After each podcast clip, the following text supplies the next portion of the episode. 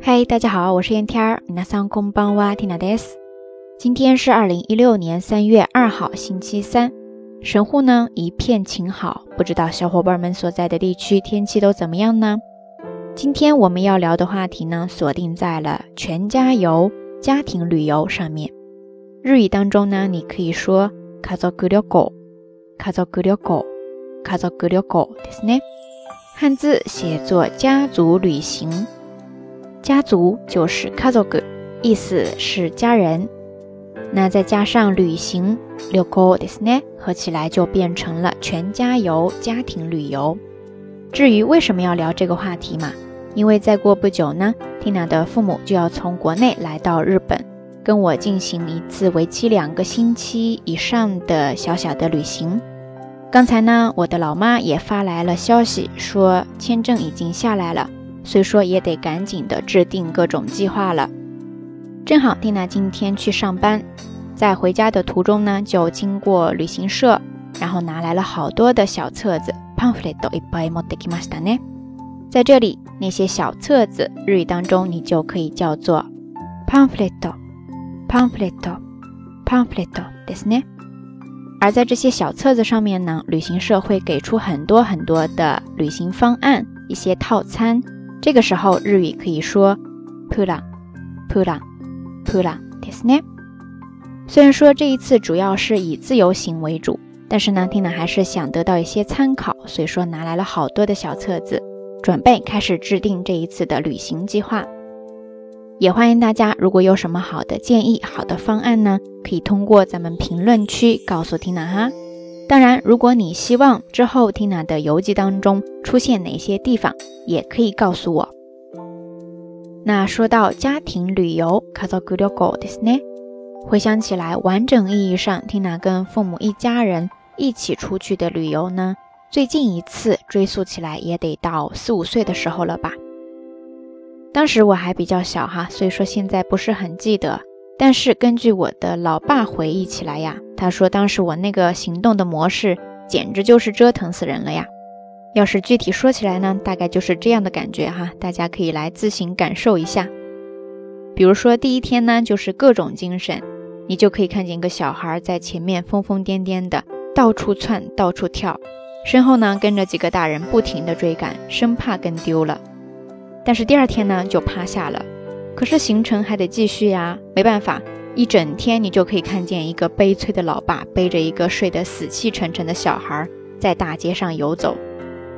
到了第三天，这位小朋友又恢复了他神一般的体力，开始各种跑，家长又开始各种追，就这样来回的循环了好几天。用我爸的话来说，就是他能够活到现在，简直就是福大命大呀。总之，现在回想起来还挺好玩的哈。就是每一次一说到这件事情的时候，大家都会拿我来开玩笑。但是自此之后呢，虽然说也计划过好几次全家出行，可是每一次都会因为各种各样的因素而中途放弃了。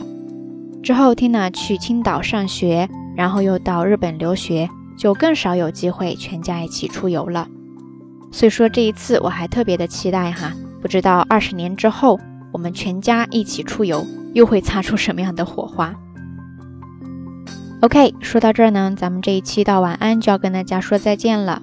当然，Tina 也比较好奇，不知道咱们瞎聊听友都会有什么比较好玩的家庭出行的小故事呢？欢迎通过评论区跟我分享哦。好啦，夜色已深，Tina 在遥远的神户跟你说一声。晚安。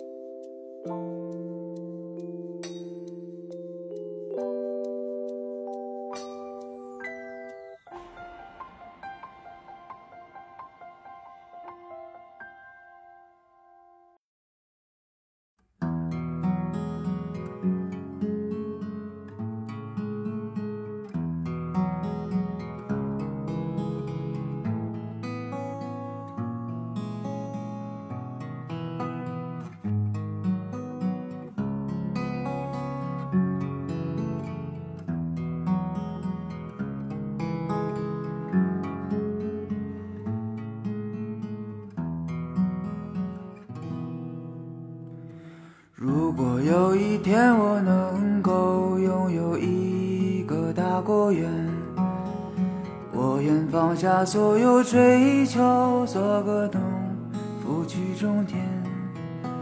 每一个早晨我耕耘在绿野田园。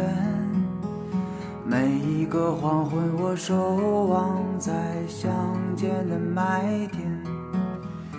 我会把忧虑都融化在夕阳里，让孤独的心等待秋收的欢喜。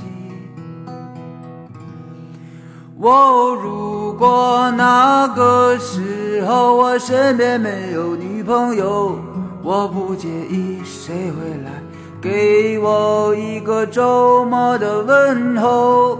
我如过那个时候我依然牵着她的手，我们会幸福的坐上树枝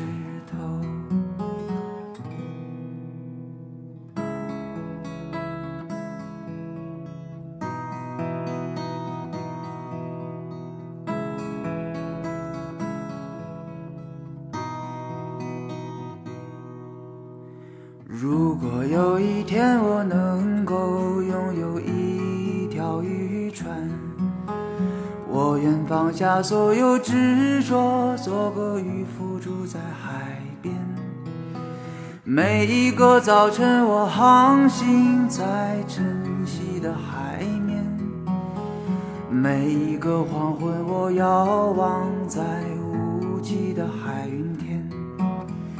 我会把思绪都消失在波涛里，让澎湃的心等待风雨后的平息。我如果那个时候我身边没有女朋友，我不介意谁会来给我一个周末的问候。我如果那个时候我依然牵着她的手，我们会幸福的坐上弯弯船头。我如果那个时候我身边没有女朋友，我不介意谁会来给我一个周末的问候。我如过那个时候我依然牵着她的手，我们会幸福的坐上弯弯船头，我们会停泊在